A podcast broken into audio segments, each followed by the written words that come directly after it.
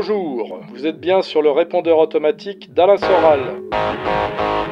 Je ne prends ni les injures ni les appels masqués. Laissez votre message après le signal sonore. On verra si on vous répond.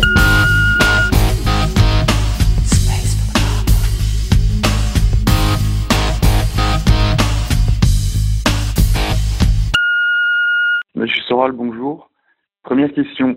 Vous parlez souvent du fait qu'il faille une vraie formation de philosophie pour pouvoir penser.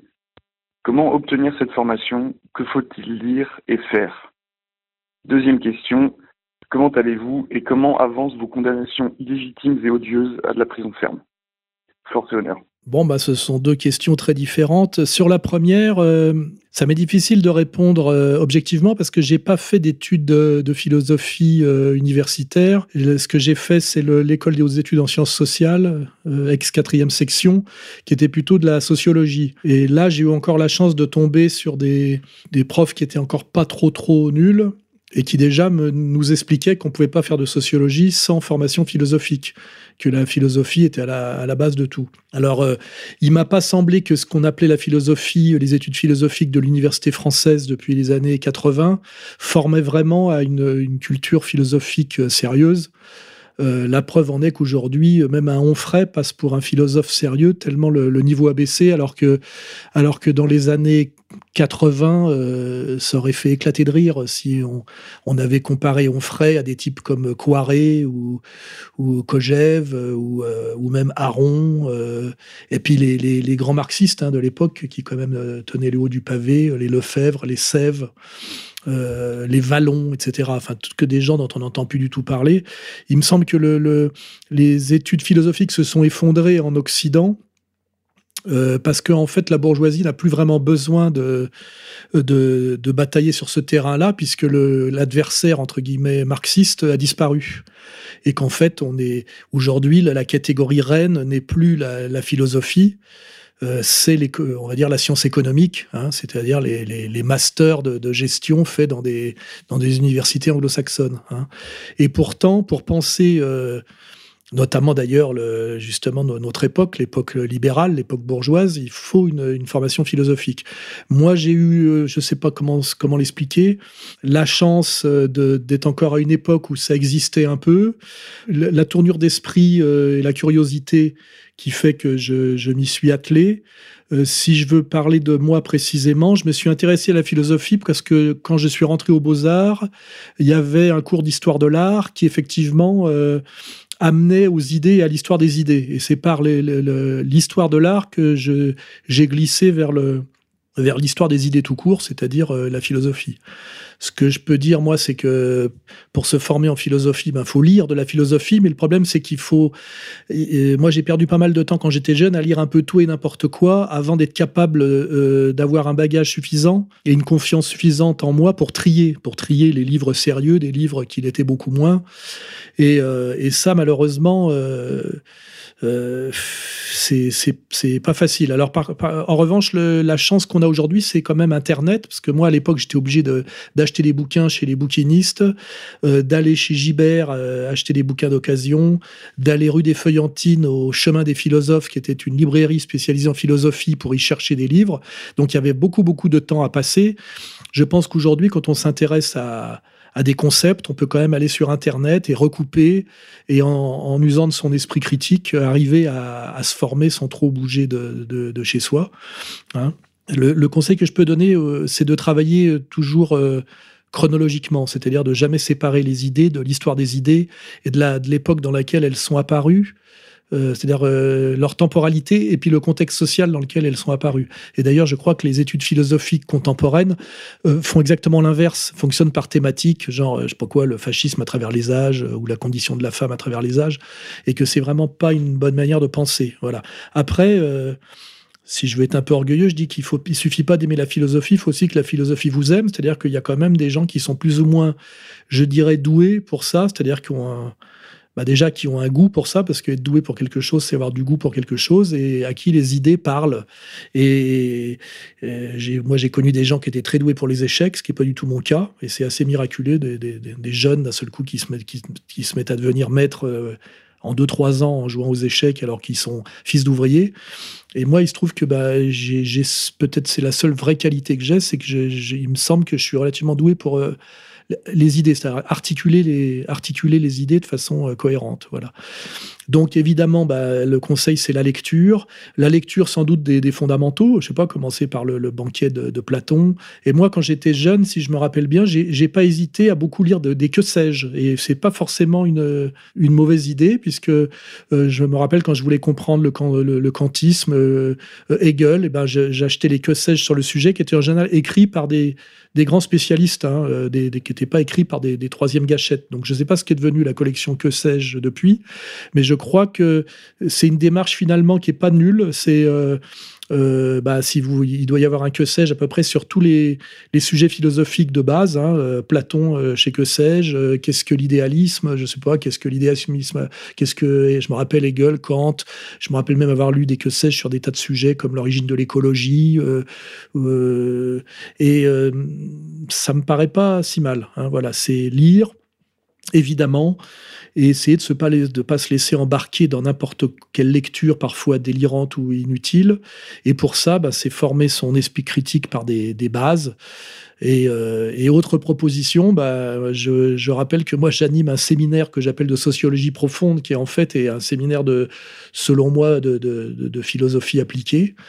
Et ce que j'ai euh, une cinquantaine d'inscrits, euh, ça fait deux ans que je le fais. Donc ceux vraiment qui veulent se frotter au, concept selon ma méthode, eh ben, là c'est complet pour cette année, mais qu'ils n'hésitent pas à venir me rejoindre. je pense à continuer à le faire l'année prochaine. Ce qui m'amène au deuxième sujet, à continuer à le faire l'année prochaine si je suis pas en tôle. Et ça, malheureusement, c'est pas moi qui maîtrise le, qui maîtrise le, sujet. Hein. Je, suis, je dépends un peu des, des, décisions de la justice qui me dépassent. Ce que je fais remarquer, c'est que de tout temps, les, justement, pour revenir à la philosophie, les penseurs qui ont pensé sérieusement et donc de façon critique, euh, et en général, c'est critique par rapport à un pouvoir qui a toujours tendance à être abusif, puisque, puisque le pouvoir, c'est l'abus de pouvoir, par définition, euh, et ben les penseurs ont toujours rencontré des soucis avec le pouvoir politique. Donc, ce, qui, ce que moi je trouve étonnant, c'est que les, gens qui se prétendent aujourd'hui penseurs radicaux, on en parlera d'ailleurs tout à l'heure à propos de Lordon, je crois, euh, ne rencontrent jamais aucun problème et sont invités responsabilité dans toutes les structures de pouvoir pour faire des commentaires avisés, il faudrait peut-être que, ce, que ces gens-là, qui souvent d'ailleurs me méprisent, se posent la question de savoir ce que, quel sort a été réservé à Socrate de son vivant, comment a, réagi euh, Spinoza de son vivant, qu'est-ce que, comment, qu'a, été la vie de Karl Marx, euh, même les soucis qu'a pu rencontrer Hegel euh, à Iéna, etc., etc., etc. il me semble qu'un penseur sérieux qui pense sérieusement son époque et donc qui produit un travail critique rencontre des problèmes avec le pouvoir politique, donc la justice politique de son époque, ce qui est mon cas. Ce qui veut dire, pour articuler les deux sujets, que le fait que je risque l'embastillement est peut-être la meilleure démonstration, quand on est capable de penser justement sérieusement et historiquement, que je suis un penseur sérieux et peut-être un des rares penseurs sérieux de la période. Je finirai là-dessus. Monsieur Soral, bonjour. Ma question sera assez simple et directe et la réponse sera peut-être euh, autobiographique. Donc la question est la suivante. Peut-on être euh, intellectuel et de droite? Puisqu'on entend à longueur de journée euh, nos amis des médias traditionnels parler d'intellectuels de gauche. Merci. Alors c'est un sujet très profond et qui me travaille beaucoup en ce moment. Ben, il faut toujours poser les choses historiquement. L'intellectuel, au départ, justement, est de gauche. Hein. C'est une catégorie D'ailleurs, je crois qu'il est né euh, précisément au moment, au moment de l'affaire Dreyfus, hein, et qui est une catégorie de la, de la modernité. Hein. Avant, il y avait le clerc, il y avait le prélat, et celui qui pensait la société était lié en général à l'Église et donc à quelque chose de, transcendant qui ne recourait pas strictement à la raison. L'intellectuel, par définition, euh, fonctionne sur euh, sur la, la, raison et en général est motivé par quelque chose qu'on a presque occulté tellement c'est une évidence, qui est, comment dirais-je, l'égalitarisme, l'idée d'égalité, c'est-à-dire que l'intellectuel est intrinsèquement de gauche et mène un combat en général qui consiste à dénoncer des inégalités dans la société telle qu'elle est, et, dans une société qui se prétend égalitaire, qui est donc la société bourgeoise, qui a succédé à une société théoriquement inégalitaire, qui était la monarchie théocratique. Donc en fait, un intellectuel de droite, c'est plutôt le bon terme serait plutôt un penseur, et un, parce que on peut penser de droite, et un penseur dont le travail justement est de critiquer les limites, les contradictions de l'intellectuel qui lui est de gauche, et notamment sur euh, les contradictions de l'égalitarisme abstrait, justement euh, comment euh, opposer égalité et justice, qui est pas forcément synonyme, et si on veut continuer dans, avec une pensée historique, il est évident que les intellectuels de gauche ont tenu le haut du pavé avec la séquence Révolution française, droits de l'homme, puis après son prolongement dans euh, le, marxisme-léninisme, hein, c'est-à-dire euh, le socialisme, et que tout ça s'est quand même un peu effondré puisqu'il ne reste des droits de l'homme en fait que la du marché. Quant au socialisme, euh, eh ben ça s'est un peu effondré en totalitarisme pour pour résumer. Et donc aujourd'hui, l'intellectuel de droite reprendrait plutôt la main. Alors, euh, mais est-ce que c'est pour autant, euh, est-ce que pour autant faut l'appeler intellectuel? Disons plutôt euh, penseur, penseur de droite. Oui, en ce moment, le penseur de droite peut avoir un sourire ironique et faire une critique assez ironique de l'arrogance de cette longue séquence des intellectuels de gauche qui va de la, on va dire, des encyclopédistes jusqu'à l'effondrement de, l'URSS. Et, moi, moi-même, qui suis au départ, je dirais un intellectuel de gauche, je suis comment dirais-je, je mène un combat intérieur entre euh, ma base intellectuelle de gauche et mes constats de penseurs euh, forcément euh, un peu de droite par, par opposition. Et, et c'est là qu'on peut comprendre une certaine ironie nietzschéenne par rapport aux, penseurs, aux penseurs socialistes de son époque. C'est là qu'on peut effectivement relire les critiques de la, les, les, les Joseph de Maistre, les, les, les critiques de la, du progressisme. Et après, ce que je peux dire, c'est que malheureusement, euh, souvent les gens qui se prétendent intellectuels de droite euh, ne sont pas au niveau. C'est-à-dire que euh, c'est surtout des, types un peu comme les, les, les, gens, les gens de la restauration à l'époque, qui n'étaient pas des traditionalistes, mais des restaurateurs, qui essayent un peu de se venger du fait d'avoir été dominés pendant des décennies par des intellectuels de gauche arrogants, mais qui souvent sont simplement des, des bourgeois libéraux. quoi. Et un bourgeois libéral ne fait pas forcément un un penseur. Hein, voilà. Donc euh, aujourd'hui, euh, moi, j'essaye d'être à la fois un intellectuel de, un, intellectuel de gauche qui critique euh, sa, dimension intellectuelle de gauche par une, pensée de droite, notamment sur cette question fondamentale de l'égalitarisme. Pourquoi l'égalitarisme à tout prix? Est-ce que l'égalité est le but ultime de la société? Sur quoi se fonde cette espèce de marche euh, presque inconsciente vers vers l'égalité euh, formelle, juridique, euh, voire sexuelle, etc. Et il me semble que le, le, le niveau n'est pas très élevé. Alors je mettrai de côté des gens quand même d'un... Il y a Michéa qui fait un travail intéressant justement sur une critique sur une presque une autocritique hein, de, du, du, libéralisme comme comme pensée double. Il y, a, y a De Benoît qui a une grosse culture et qui là-dessus fait, on reconnaît qu'il fait un travail qui, s'il n'est pas très courageux politiquement, est assez sérieux intellectuellement.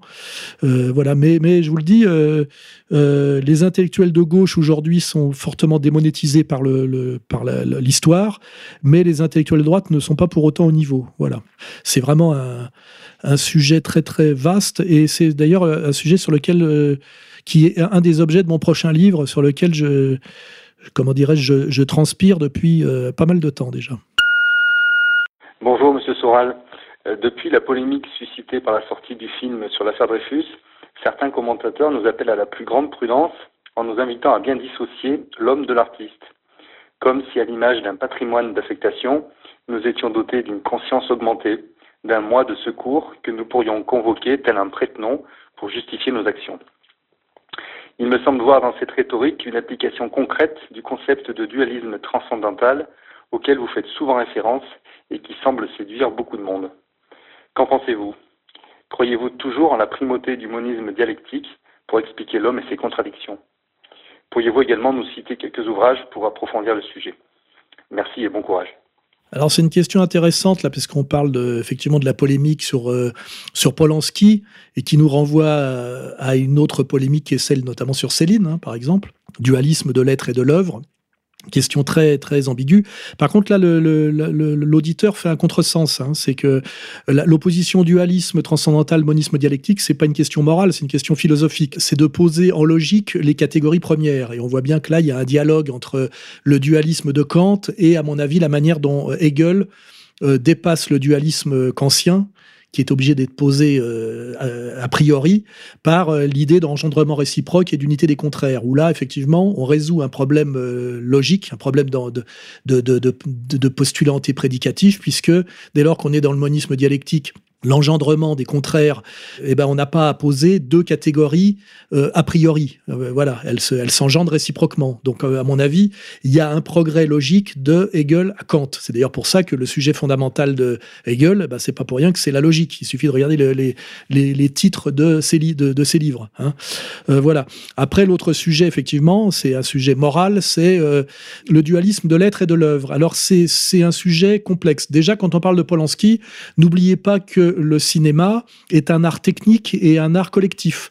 Donc on peut imaginer que un type comme Polanski qui a fait une école de cinéma en Pologne, d'ailleurs, il faut flatter les très bonnes écoles de l'Est dans lesquelles a puisé Hollywood depuis les années d'après-guerre. Hein. C'est beaucoup, beaucoup de grands cinéastes américains sont des types qui ont été formés dans des, écoles de cinéma communistes, hein, que ce soit tchèques, polonaises, russes, etc. Je ne vais pas citer des noms, mais euh, Milos Forman, euh, euh, Polanski, Konchalovsky, etc., etc. Ça, c'est un, sujet aussi intéressant. Hein. Voilà, sur libéral, libéral communiste, ces deux mondes, soi-disant en lutte, mais finalement qui, dans le dialogue, pouvaient donner des choses intéressantes. Et après, bon, bah, il est évident, pour revenir au sujet précisément, que Polanski est un grand cinéaste même si euh, il a surtout été un grand cinéaste au début de sa carrière internationale. Rosemary's Baby est sans doute un chef-d'œuvre du cinéma. Chinatown aussi est un chef-d'œuvre du cinéma. Euh, c'est un grand réalisateur. Il est vraiment très doué, euh, très fort, très exigeant, etc., etc.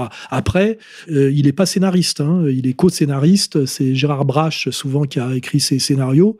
Et il est évident que quand il fait le J'accuse, là, il rend service pour parce que le, on va dire l'État français refuse de l'extrader et le protège par rapport à des condamnations américaines pour des histoires de mœurs à la fin des années 60, dans un contexte très particulier de libération sexuelle, euh, de drogue, etc., en Californie. Pour ça, à la limite, voir le, dernier film assez bon de, Tarantino, là, il était une fois euh, à Hollywood.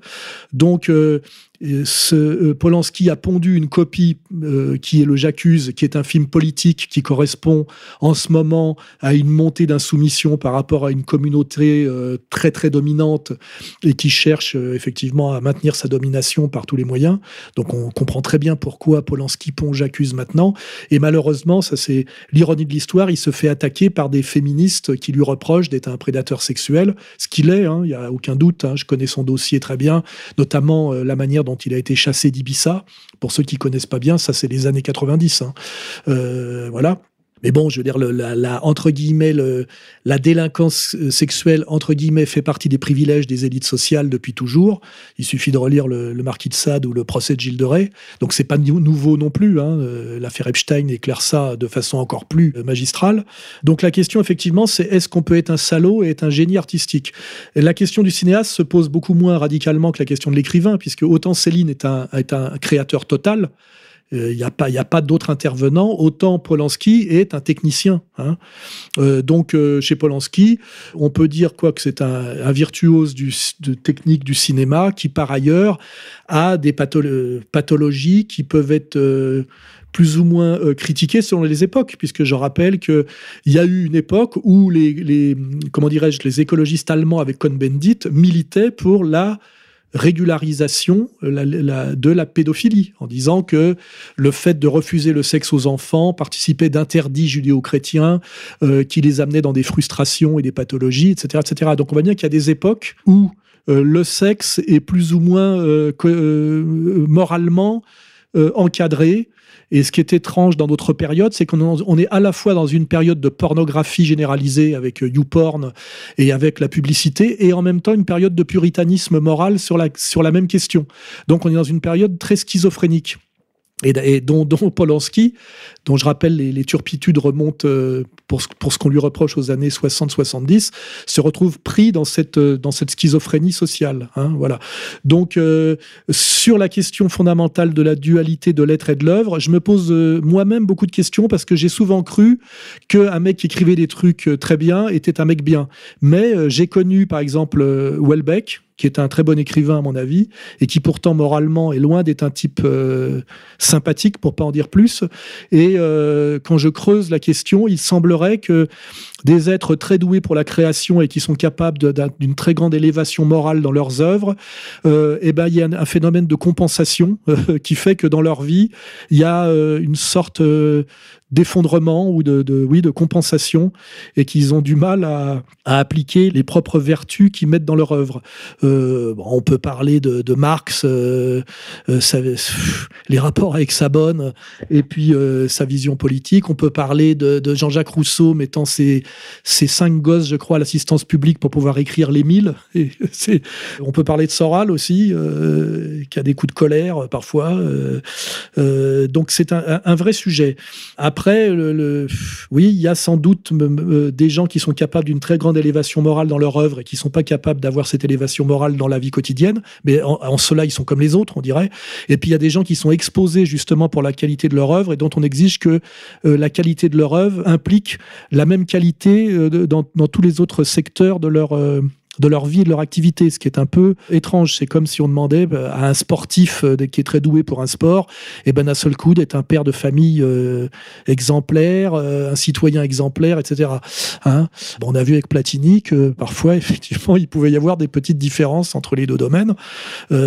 donc, ce qui est plutôt à, remarquer en ce moment, c'est qu'on est dans une période d'hystérie où effectivement il y a une période de pornographie, je dirais, visuelle et superficielle, avec un moralisme de type puritain qui monte en parallèle, ce qui provoque des, des, comment dirais-je, des, espèces de disjonctions dans lesquelles s'engouffre beaucoup le, ce qu'on appelle le, néo-féminisme, le, féminisme actuel, et ce qui ne produit pas beaucoup d'intelligence de, et de générosité. Et de ce point de vue-là, euh, j'ai un peu pitié du pauvre, du pauvre Polanski.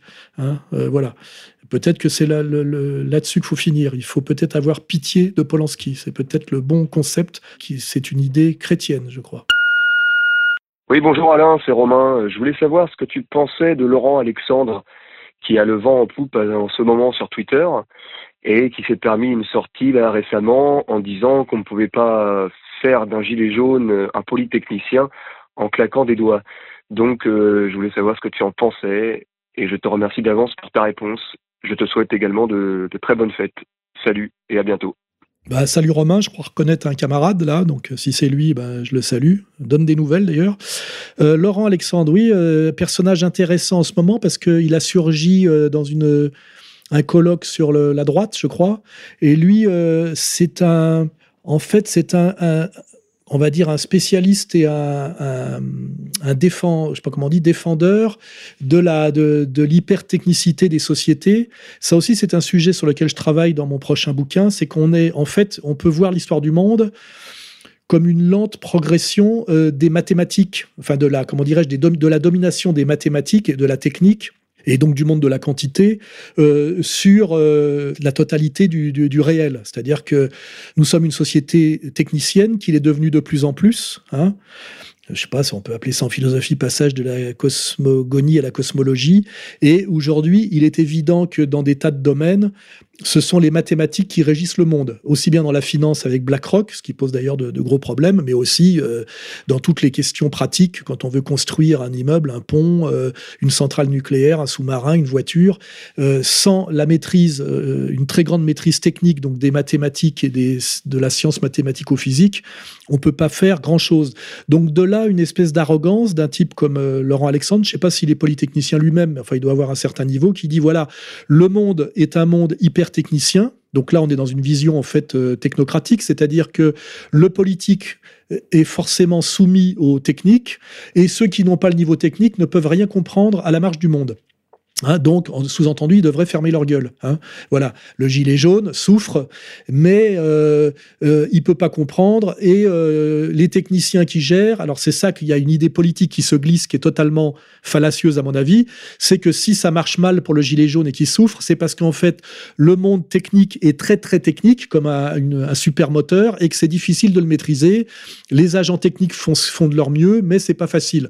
Et ça, ça occulte une réalité très importante qui est euh, la lutte des classes, la réalité de classe, l'intérêt, euh, c'est-à-dire la lutte sociale. Hein, voilà.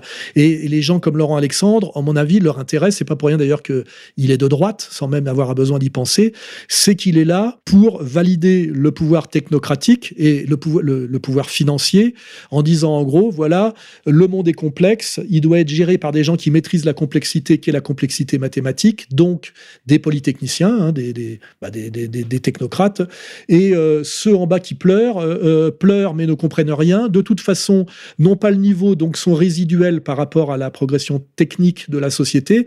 Et là, il fait bien valoir que un écart se creuse de plus en plus entre les élites hyper techniciennes et les lieux des élites hyper technologiques et euh, les gens euh, de plus en plus laissés pour compte, euh, une sorte de zadistes généralisés, et que c'est malheureusement la marche inéluctable du monde où il y aura de plus en plus de, comment dirais-je d'incompétents inutiles puisque n'étant pas au niveau technique du monde et de sa modernité.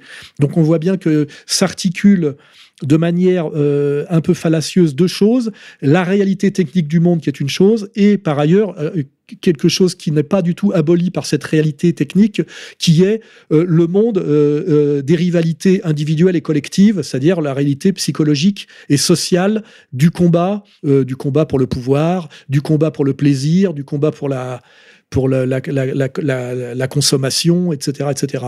Donc, euh, ce Laurent Alexandre est intéressant, je dirais, comme stigmate politique, effectivement, d'une période où euh, on voit qu'une certaine droite très arrogante essaye de justifier son pouvoir en période de crise, qui normalement devrait lui, la, pousser à une certaine autocritique, puisque normalement, si tout ça était bien géré, il n'y aurait pas de crise. Hein, euh, tout ça serait autorégulé et fonctionnerait bien. En, par un discours de mépris euh, et de menaces en disant vous êtes euh, les gilets jaunes, vous êtes des résidus qui n'avaient pas le niveau, euh, la complexité du monde vous échappe et ce monde et le monde lui-même va vous échapper de plus en plus et vous serez votre destin si vous vous écrasez pas et de toute façon et, d'être relégué et de manière de plus en plus violente et policée dans les marges d'un monde qui n'a plus besoin de vous. Hein, voilà. Donc finalement, bah, tout ça est, l'aggravation de la vision technocratique, hein, qui d'ailleurs est très française. Hein, ça beaucoup à voir avec les, les bêtes à concours euh, de l'ENA, hein, euh, qui sont des incapables de la gestion et des, et, des handicapés comment dire, sociaux, mais effectivement des, des gens en général qui ont un, haut niveau de maîtrise euh, technico-technocratique. Et c'est ça la question politique de fond. Hein. Voilà, donc il y a des choses intéressantes chez le Laurent Alexandre, notamment quand il montre effectivement qu'il y a une bataille mondiale pour la maîtrise technique nécessaire et qu'il y a des pays, au nom de leur égalité on revient à cette question fondamentale dont je parlais tout à l'heure, qui commence à être déclassée parce qu'effectivement, ils choisissent l'égalitarisme, donc le nivellement par le bas, plutôt que l'élitisme. Et donc, il y a des, points sur lesquels ce Laurent Alexandre appuie qui sont euh, euh, pertinents et importants. Est-ce que la France, au nom de son égalitarisme hérité des droits de l'homme, n'est pas en train de perdre la, bataille mondiale pour euh, la maîtrise élitiste des, techniques? Hein, en montrant effectivement l'évolution de la Chine, euh, les moyens des États-Unis qui eux achètent les techniciens ailleurs. Euh, avec du faux dollar d'ailleurs souvent. Donc euh, le Laurent Alexandre est pas du tout à, rejeter, il est à écouter, il est à intégrer dans une vision historique et politique, et c'est ce que je crois que je viens de faire devant vous, hein, en, pratiquement en improvisation, pour vous dire quand même que même sans avoir le niveau en maths d'un certain d'un Laurent Alexandre, je crois que j'ai une capacité de synthèse qui peut être euh, qui peut largement rivaliser avec la sienne. Je serais d'ailleurs euh, intéressé un jour de discuter avec lui. bonjour Monsieur Soral. Euh, tout d'abord, admiration pour le travail que vous faites, le, courage, votre courage. je voulais avoir votre avis sur les différents économistes que l'on voit défiler sur les plateaux. Qui sont-ils? Est-ce qu'ils parlent pour pour quelqu'un, pour l'institution? Est-ce qu'ils sont vraiment objectifs? Voilà. Je voulais avoir votre avis sur sur toutes ces personnes qui nous éclairent sur les plateaux ou pas d'ailleurs, tout simplement avec vous, toujours avec vous et euh, admiration totale. Merci, Monsieur Soral.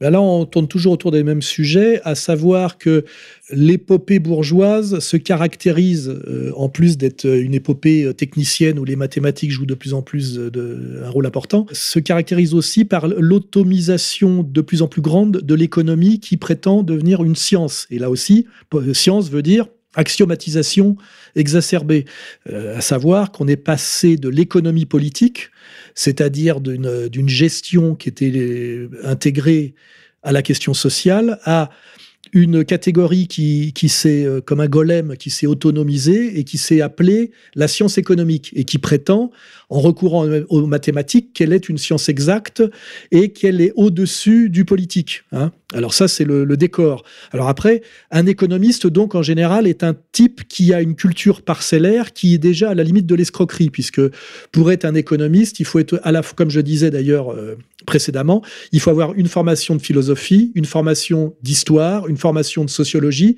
pour pouvoir intégrer on va dire, l'économiste dans, l'économisme dans des catégories plus vastes euh, pour pouvoir en fait parler du vrai sujet de l'économie qui est la gestion euh, de l'humain en termes de collectif producteur. Hein.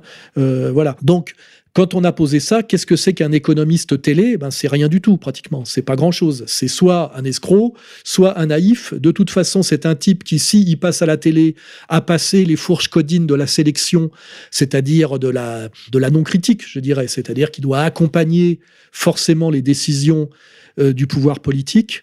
Et donc, euh, sa capacité et son désir critique sont forcément très, très limités.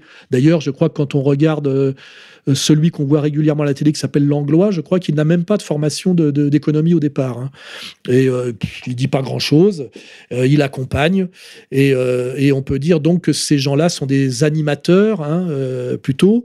Et effectivement, il y a d'autres économistes un peu plus critiques Puisque pourquoi il faut que l'économie soit critique? Parce que la société marche pas bien. Parce que si la société marchait parfaitement, c'est-à-dire que tout le monde mange à sa faim, il n'y a, a pas de chômage ou un chômage résiduel et euh, bah, tous les signaux sont au vert, il n'y aurait pas de raison de faire de la critique économique. Or, on est dans des sociétés où la productivité a, fait des bonds en avant de vertigineux depuis la révolution industrielle, des sociétés euh, euh, où la maîtrise technique est, est, à un très haut niveau et où la souffrance humaine est très grande, avec de la pauvreté, de la violence, euh, de la souffrance, etc., etc. Donc, la critique économique est parfaitement euh, justifiée. Alors après, comme je l'ai dit, il y a deux écoles. Il y a ceux qui vous disent oui, c'est parce que c'est compliqué qu'on n'y arrive pas, et puis d'autres qui disent non, non, c'est pas parce que c'est compliqué, c'est parce que la science économique est le masque de la lutte sociale et des, on va dire, de la lutte des classes, et qu'il y a des gens qui se foutent de notre gueule et qui en fait euh, exercent une violence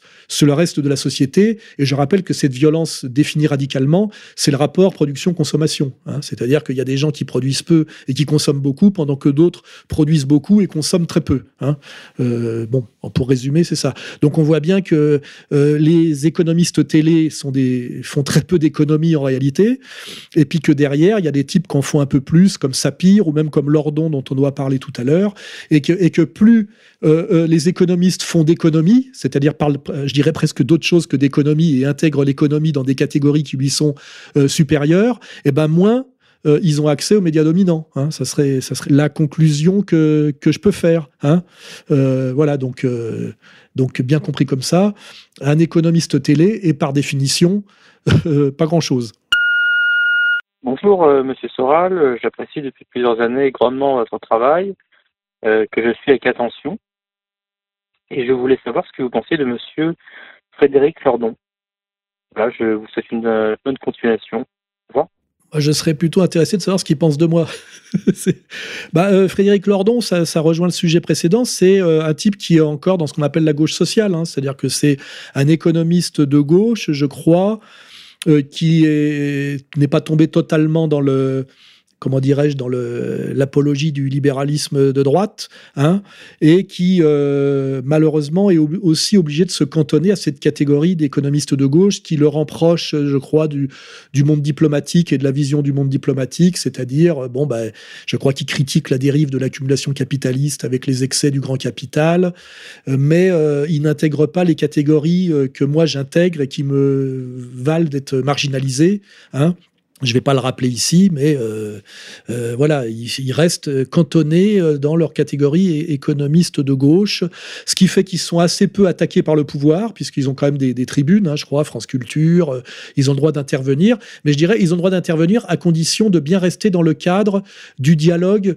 économique et de ne jamais aller au-delà de, des questions effectivement de rapport capital-travail et de ne pas parler de ce dont moi je parle parce que j'ai intégré ça à ma pensée euh, par nécessité euh, et par, euh, je dirais, par honnêteté et par conscience, qui sont le travail des réseaux, le travail donc des maçonneries, les intérêts communautaires, les, les, les visions du monde de longue durée de type, de type transcendante qui agissent sur le réel. Enfin voilà tout, tout ce qui me vaut mes ennuis. Donc moi je serais plutôt intéressé de, savoir ce que Lordon pense de ma vision du monde. Je pense qu'il me traiterait de, fasciste, à mon avis, et de, complotiste, même. Euh, oui, il aurait il se contenterait d'une analyse symptomatique de ce qu'il appellerait mon complotisme. Euh, mais, mais, mais. Je pense que j'ai la même certitude que j'ai vraiment les moyens, notamment quand on prend de comprendre l'empire, de mettre ces penseurs finalement euh, très très encadré, euh, assez facilement en difficulté. Voilà, je, je, je, lance le défi. Bonjour Monsieur Soral. Je voudrais vous demander ce que vous pensez de la mixité à l'école. Euh, ça a été plus ou moins imposé par les circonstances lors des réformes du collège au début des années 70, pour des raisons matérielles, de, de, de nombre d'établissements tout simplement. On a on a, fait cette mixité euh, qui n'existait pas avant. Et je me demandais si, euh, selon vous, c'était une, une bonne idée ou si, au contraire, on avait, euh, de bonnes raisons auparavant de séparer les, les filles et les garçons à l'école. Voilà, c'est tout pour moi. Merci beaucoup. Bah là, c'est amusant parce que c'est un sujet que j'ai traité en profondeur il y a, je crois, à la fin des années 80, début des années 90, qui a quand même longtemps que je suis sur le terrain. Je rappelle que j'ai produit mon premier ouvrage de, sociologie pratique euh, en 84 qui s'appelait Les mouvements de mode expliqués aux parents. Pour ceux qui l'ont pas lu, vous verrez que ça tenait déjà sacrément la route. Et effectivement, j'avais bien expliqué que euh, la mixité ne correspondait pas au départ à, une analyse sérieuse et à un projet euh, pédagogique de type projet, projet Vallon. C'était effectivement pour une question d'économie de, de moyens de regrouper dans les mêmes locaux des garçons et des filles, sinon il fallait euh, deux locaux différents et construire des locaux. Il est évident que la mixité euh, se heurte immédiatement à un problème qui est euh, la maturation intellectuelle et affective très différente des garçons et des filles. Si je veux aller dans le dans le simple, euh, il est évident que les filles sont plus précoces dans les petites classes et, progressent plus vite et deviennent euh, moins performantes euh, dans les grandes classes. Ce qui veut dire que d'indifférencier les deux courbes de maturation affective et intellectuelle des garçons et des filles pénalise les filles dans un premier temps et les garçons dans un deuxième. Et que normalement, si on voulait avoir un souci, je dirais, d'optimum d'efficacité, il faudrait plutôt séparer les garçons et les filles. Il y a aussi d'autres problèmes d'ailleurs sur le, euh, travail sur la différence, sur le désir, sur le, euh, désir lié à la, différence et à la séparation. Ça résoudrait peut-être certains problèmes aujourd'hui d'une certaine apathie euh, ou d'un certain euh, affaiblissement du, du, désir, du désir réel par rapport au, au, désir fantasmé, etc. Enfin, il y a des tas d'effets secondaires, à mon avis, de la, de la mixité forcée. Ce que je remarque, moi, c'est que, par exemple, en Allemagne, où les Allemands ont une économie, euh, euh, euh comment dirais-je, productive et technicienne très performante, qui demande des élites très très euh, costauds en, maths physique. Ils ont depuis quelques années reséparé les garçons des filles dans les classes, les dans les grandes classes maths physique parce qu'ils ont constaté de façon très pratique puisque effectivement il y avait des enjeux économiques derrière, et donc de façon assez peu idéologique, que les filles freinaient les garçons dans les classes prépa et dans les classes de maths physique, euh, justement pour euh, rejoindre le sujet d'ailleurs que pas traité par euh, Laurent Alexandre. Peut-être qu'il nous en parle de ça. Hein.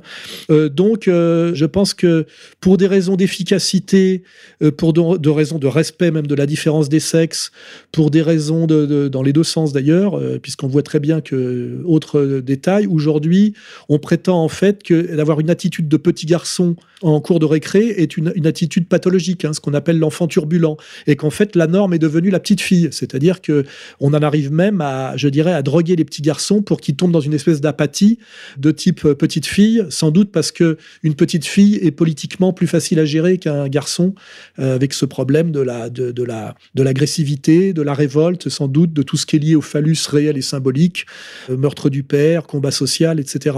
Donc on voit que ça articule des tas de sujets et qu'il y a peut-être, on peut avoir peut-être une petite vision complotiste hein, dans cette, euh, dans cette euh, comment dirais-je, école unisexe qui est de plus en plus une école féminisée. Hein, parce qu'en fait, euh, dans un premier temps, on pouvait dire que la classe unique, c'était, comme elle était sur un modèle plutôt masculin historiquement, c'était une masculinisation des filles.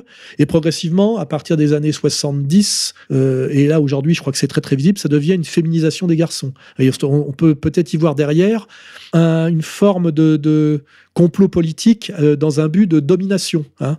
ce qui est d'ailleurs le contraire de ce que prétend euh, envoyer le message féministe.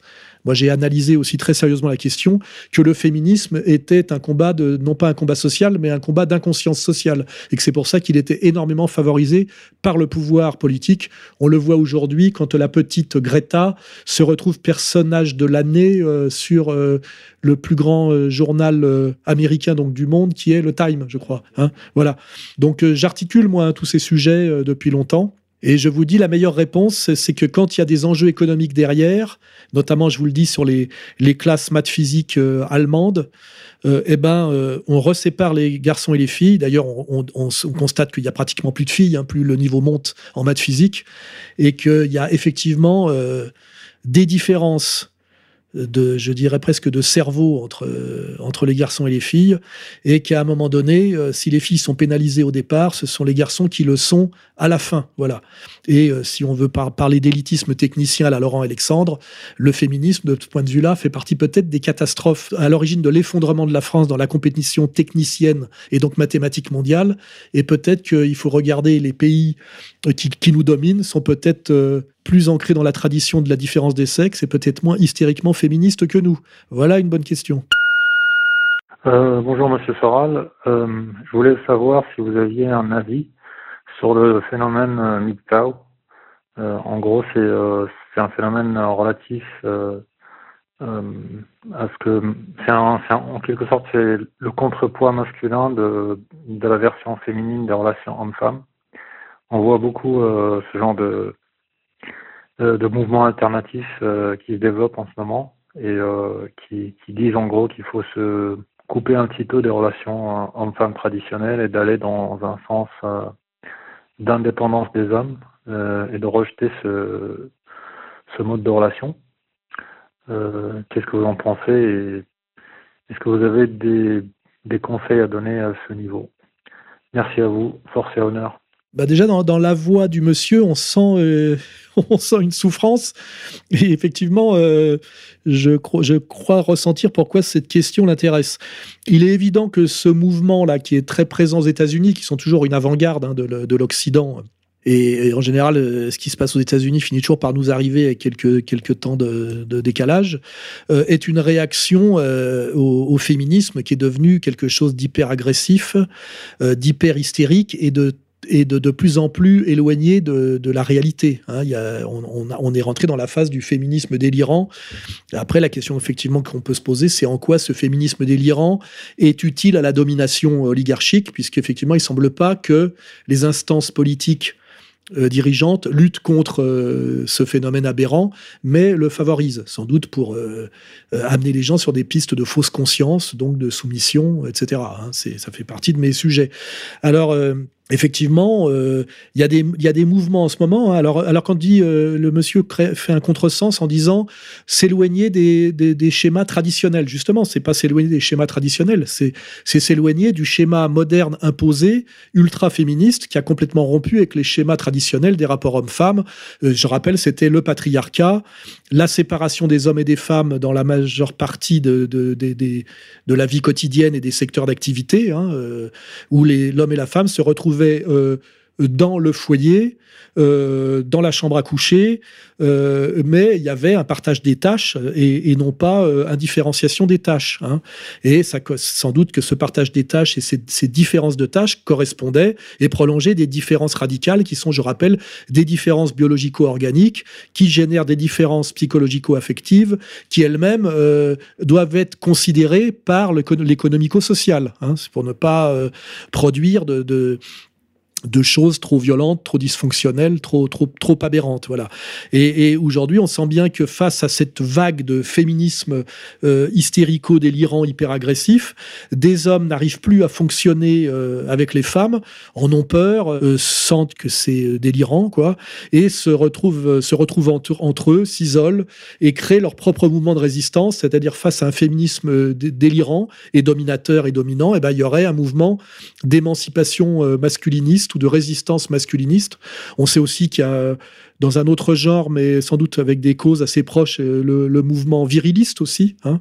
Lui qui se revendique effectivement d'une virilité traditionnelle et passée et, comment dirais-je, persécutée. Donc, euh, eh ben, ce mouvement est un symptôme d'une crise, euh, ouais, d'une crise occidentale assez, assez grave et assez triste, puisque je rappelle qu'à l'origine du monde, il n'y a ni la femme ni l'homme séparés, mais il y a le couple. C'est-à-dire que si l'homme et la femme cessent de, de fonctionner ensemble et donc de s'accoupler, eh ben, l'humanité disparaît euh, au stade actuel de la maîtrise technique. Là, il faudrait parler avec Monsieur Alexandre. On n'a pas encore résolu euh, le problème de l'enfantement dans des machines où on pourrait se passer totalement de la femme et aussi de l'homme, et que pour l'instant, il faut encore que l'homme et la femme s'accouplent pour que l'humanité soit. Donc, cette euh, violence du féminisme hystérique qui, qui, qui en fait est passée de la lutte des classes à la lutte des sexes et qui désigne l'homme comme l'ennemi à abattre a, une comment dirais-je une conséquence dysfonctionnelle qui est en, ce stade à ce stade de maîtrise de la comment dirais-je, de la technique de reproduction, la, disparition, la disparition programmée de l'espèce. Et d'ailleurs, comme ce féminisme est ultra virulent dans l'Occident développé, on voit bien que c'est une des causes, par la dénatalité, de l'effondrement démographique de, du monde occidental blanc hyper développé. Hein. Donc on voit bien que tous les sujets se, rejoignent. Et de se réfugier euh, euh, parmi les hommes et entre hommes n'est pas une solution. Hein. Surtout que moi, euh, quand je discute avec les femmes qui, qui arrivent à se libérer, comment dirais-je, de la de l'idéologie dominante féministe. Elles, disent qu'il n'y a plus d'hommes, qu'elles sont nostalgiques d'une époque où, il y avait, où les hommes étaient des hommes et les femmes étaient des femmes. C'est-à-dire qu'il y a quand même une une idéologie dominante et une communication ultra violente qui recouvre euh, une réalité qui elle-même a une certaine permanence, qui est la permanence du monde réel et la permanence, je dirais, d'une nature et de ce que Nietzsche peut, pouvait appeler l'éternel retour. Hein. Euh, voilà. Et, par contre, ça, ça met en scène un autre sujet qui a à voir avec des, des, des, des, questions dont on a parlé récemment sur ER. C'est-à-dire que euh, aujourd'hui, des couples de lesbiennes euh, achètent des enfants euh, à des mères pondeuses dans le tiers-monde, ou des hommes qui ne trouvent plus de femmes en Occident vont aller les chercher dans des zones géographiques plus traditionnelles, que ce soit pays de l'Est ou sphère asiatique. Hein. Je ne veux pas citer de nom, mais on a certains sous-nationalistes en ce moment qui ont déjà euh, recouru à ce genre de procédé, ce qui est souvent la preuve d'ailleurs chez eux d'un effondrement de la virilité hein, et d'une virilité simulée, que, que, puisque finalement que, qui ne peut pas faire illusion face aux vraies femmes. Hein. Euh, donc tous ces sujets-là se, euh, s'interpénètrent. Et euh, je, oui, j'engage ce monsieur à bah, essayer de renouer avec euh, avec les vraies femmes, et pour cela de renouer avec euh, sans complexe avec sa vraie masculinité. Et je rappellerai que les femmes femmes aiment les hommes hommes, hein, que ça n'a jamais changé, et que malheureusement c'est la société et le pouvoir médiatique aujourd'hui qui joue un jeu très très pervers, euh, totalement dysfonctionnel et malsain, et qui sans doute euh, peut s'expliquer euh, à un niveau supérieur comme stratégie de soumission en période de crise économique et donc de crise sociale aggravée. Et ça, c'est toute l'analyse que je fais depuis des années. Donc j'engage ce monsieur à lire plusieurs, plusieurs de mes ouvrages, notamment Vers la féminisation, Sociologie du dragueur, Misère du désir, où quand même je me suis attelé à, ces sujets-là dès, euh, dès la fin des années 80. Voilà. Donc bah là, je fais une petite publicité. Lisez mes livres sur le sujet, ça vous aidera. Alain Soral, bonsoir. J'ai vu le film Joker récemment au cinéma. À vrai dire, je ne voulais pas y aller car je pensais que ça allait être un blockbuster euh, des plus chiants, dans la pure tradition euh, Marvel. En réalité, je me suis rendu compte que c'était un film 100% gilet jaune. Et euh, vous n'en avez pas fait écho sur votre site. J'aimerais avoir votre point de vue. Ce serait très intéressant. Merci. Au revoir. Alors, eh ben, il se trouve que j'ai vu deux films cette année, parce que j'ai pas le temps d'aller au cinéma et je consomme beaucoup moins de cinéma que quand j'étais jeune. Cette année, j'ai vu Il était une fois Hollywood et euh, Joker. Euh, j'ai bien aimé euh, Il était une fois Hollywood, c'est un bon divertissement, parce que je suis à l'âge maintenant où je cherche pas grand-chose d'autre dans le cinéma que ce pourquoi il est fait, c'est-à-dire un divertissement. Je pense que c'est quand même un truc très français de cinéphile de, de mettre la barre un peu trop haut sur le, sens et la fonction du, cinéma, qui est quand même un, art collectif, un art de masse, un art de la société marchande euh, et industrielle euh, sur lequel il faut pas trop se masturber. Euh, donc je suis allé voir le Tarantino parce que j'avais envie de me détendre et je l'ai trouvé très bon. il dit c'est un film qui ne dit rien d'ailleurs, mais très bon. C'est un bon, bon, exercice de cinéma. Et le Joker, j'y suis allé parce qu'on m'avait dit que c'était intéressant justement sur le sujet gilet jaune. Alors j'y suis allé avec des a priori favorables et j'ai été très déçu. Voilà. Je pense que pour parler de cinéphilie, j'ai été cinéphile à l'époque où j'étais effectivement, comme je l'ai dit, un intellectuel de gauche.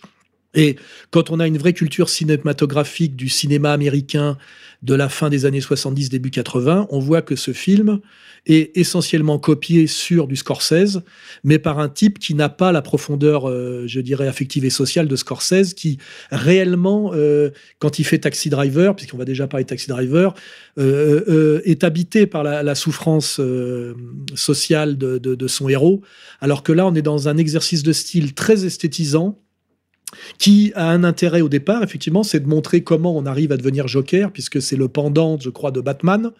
Mais très vite, ça tombe dans l'esthétisme un peu gratuit. C'est aussi un film, euh, on voit que le, réalisateur est, fasciné par, euh, par Scorsese, qui recycle un autre film de Scorsese, euh, c'est d'ailleurs presque gênant, qui est The King of Comedy. Hein. d'ailleurs, on voit bien que De Niro joue le rôle euh, de Jerry Lewis euh, quand enfin voilà pour ceux que allez voir The King of Comedy vous verrez un très un très très bon film sur le sujet et, Joker à côté c'est pas bon et, ça se veut Joker un film social sur la souffrance très vite ça passe à côté par du maniérisme, même du maniérisme esthétique.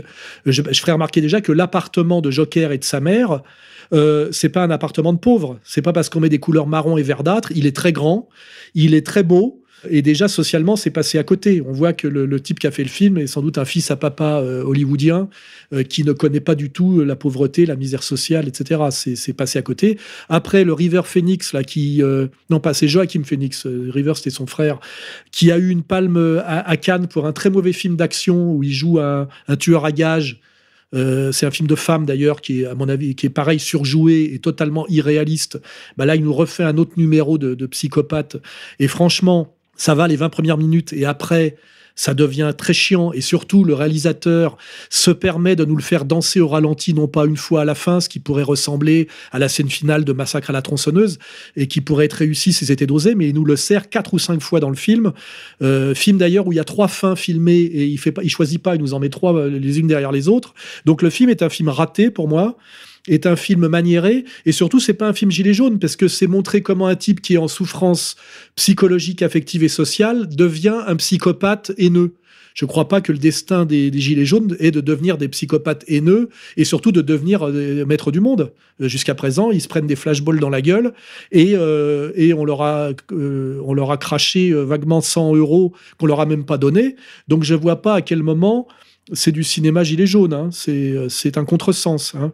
Ça serait plutôt même un film qui essaierait de donner une explication psychologisante, méprisante et dangereuse aux Gilets jaunes en montrant que les Gilets jaunes se révoltent parce qu'ils souffrent trop, mais que leur révolte euh, euh, passe dans une dimension psychopathique, alors que je vois pas où les Gilets jaunes ont atteint ou sont passés dans une dimension psychopathique. Hein. Ils sont restés dans le social, ils y sont encore. Hein. Voilà, donc pour moi, euh, Joker est un mauvais film qui était intéressant à la base, qui a quelques petits moments de grâce et de, charme, puisque bon, ben, il y a des moyens. Il y a un acteur qui est quand même un bon acteur au départ, mais c'est un film raté, c'est un film agaçant, euh, c'est un film malsain et qui montre surtout que, à mon avis, par une reconduction des élites euh, euh, hollywoodienne, il y a un manque de sang neuf euh, qui fait que euh, c'est un film en fait faussement chaud et faussement social, qui est un film en fait un film assez assez froid. Je ne connais pas le réalisateur, mais je suis sûr que c'est un fils à papa qui a fait des écoles de cinéma, enfin qui est un premier de la classe du cinéma produit par le cinéma et qui n'est pas du tout un type qui a la dimension intéressante d'un Scorsese ou des types qui ont fait le nouvel Hollywood justement parce qu'ils venaient un peu d'ailleurs et qu'ils essayaient de faire autre chose que du spectacle. Voilà. Donc euh, j'invite le, monsieur là qui, me parle de ce film à retourner le voir avec l'éclairage que je lui donne. Et à mon avis, euh, il manque de culture cinématographique et il manque d'une certaine conscience sociale pour penser que ce film est bon et que c'est un film gilet jaune. Euh, double, double, double faute. Oui, bonjour Monsieur Soral. Euh, déjà, je tenais à vous remercier pour euh, le travail de qualité que vous effectuez.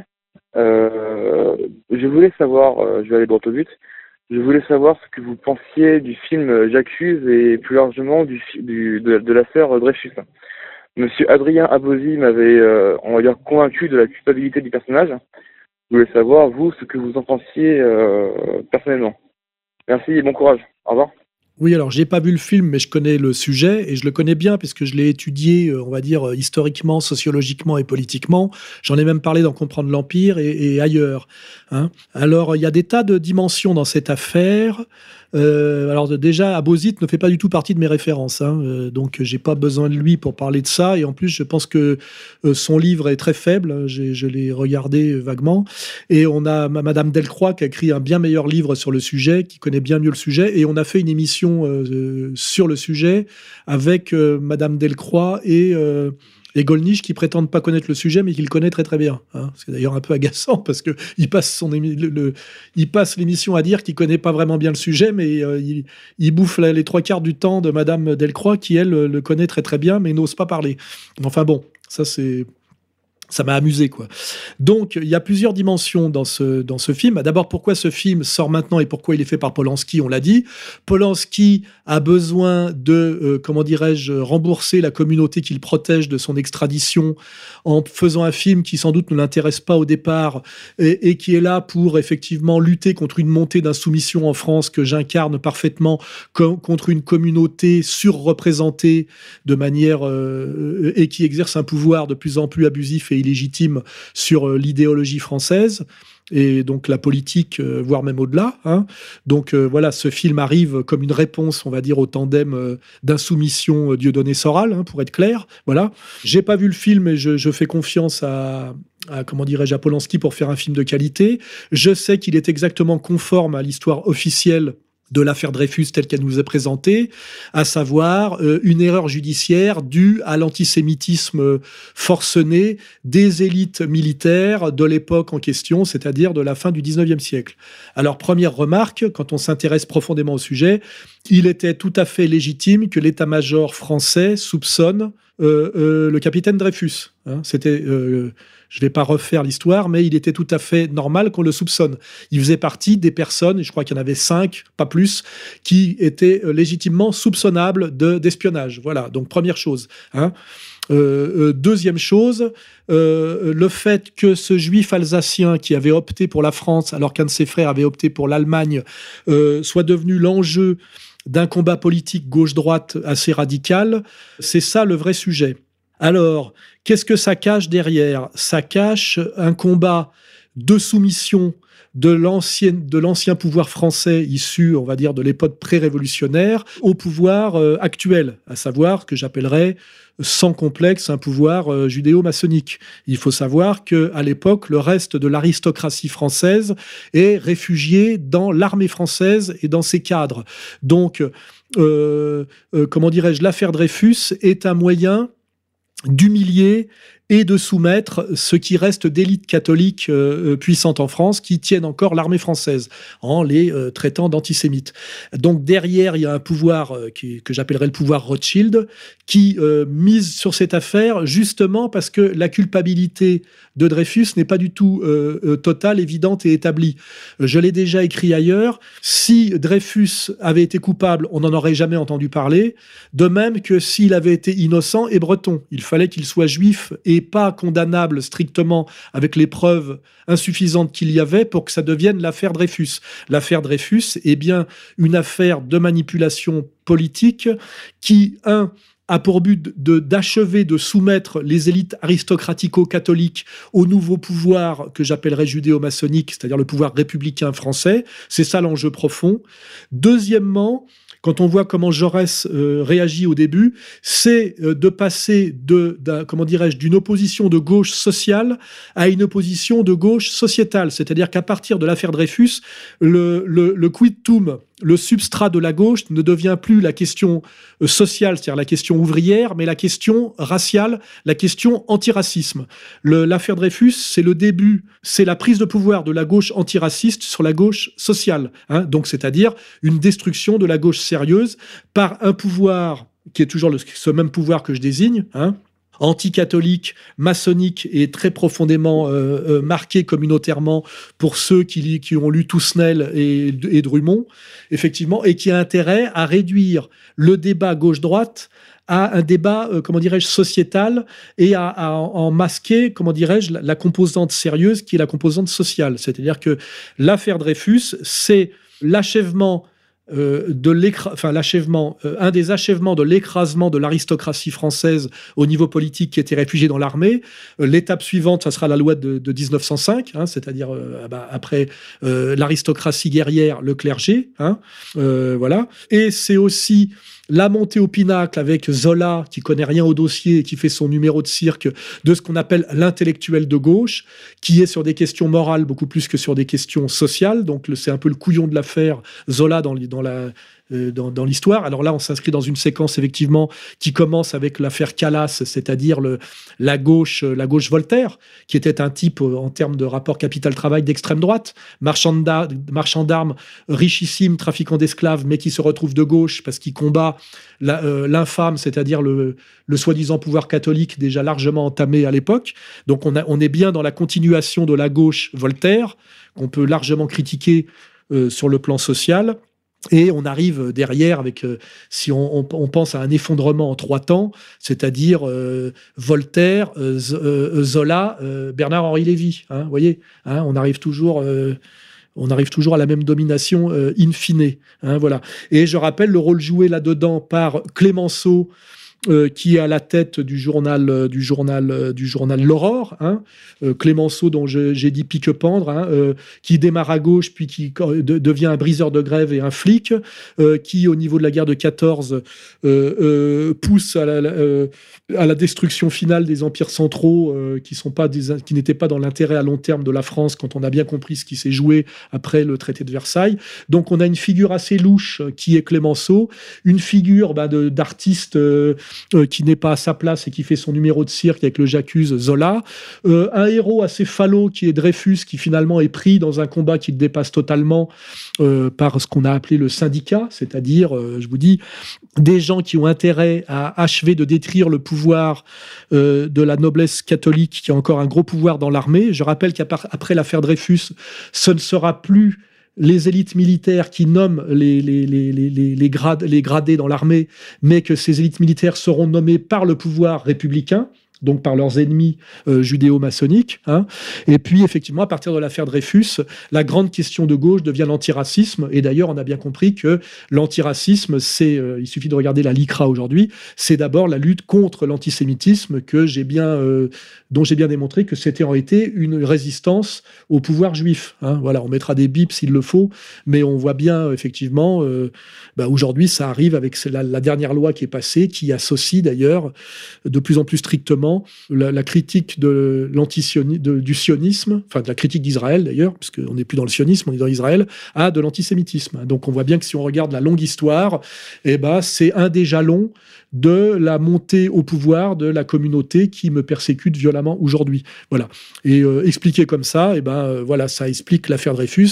Dreyfus n'est pas nécessairement coupable, mais il était normal de le soupçonner. C'est un personnage assez falot qui avait des maîtresses, qui jouait et qui euh, mérite pas vraiment d'être considéré comme un héros et qui a été assez rapidement, je dirais, réhabilité. Hein, donc il n'y a pas une grande injustice faite à l'affaire Dreyfus et il mérite surtout pas de finir au Panthéon ni d'être surgradé rétroactivement comme certains tapins de la République le proposent aujourd'hui. Ce qui est évident, c'est que ça a été l'enjeu d'un combat politique très important dont les deux enjeux ont été de réduire la gauche à la question antiraciste, donc à la lutte in fine contre l'antisémitisme, c'est-à-dire de dépouiller la gauche de toute sa réalité sociale réelle. Hein. C'est assez facile d'établir les médiations qui montre que ça a considéré à, à, empêcher la gauche de critiquer la vraie droite, hein, euh, la, vraie droite de la finance mondiale, hein, euh, toute puissante aujourd'hui, et euh, ça a effectivement contribué à détruire ce qui restait de pouvoir monarcho-théocratique, je vous dis, affaire Dreyfus, puis loi de 1905, mise au pas de l'aristocratie militaire, puis mise au pas du clergé terminal. voilà, c'est comme ça qu'il faut comprendre l'affaire De ce point de vue-là, Aposit euh, est, un auteur très très médiocre sur la question. Hein. Et puis, euh, je vous le dis, euh, la culpabilité de, Dreyfus n'est pas du tout établie. Hein, voilà. Mais cette question est, finalement très très secondaire quand on prend la hauteur que je viens de prendre pour vous sur le sujet.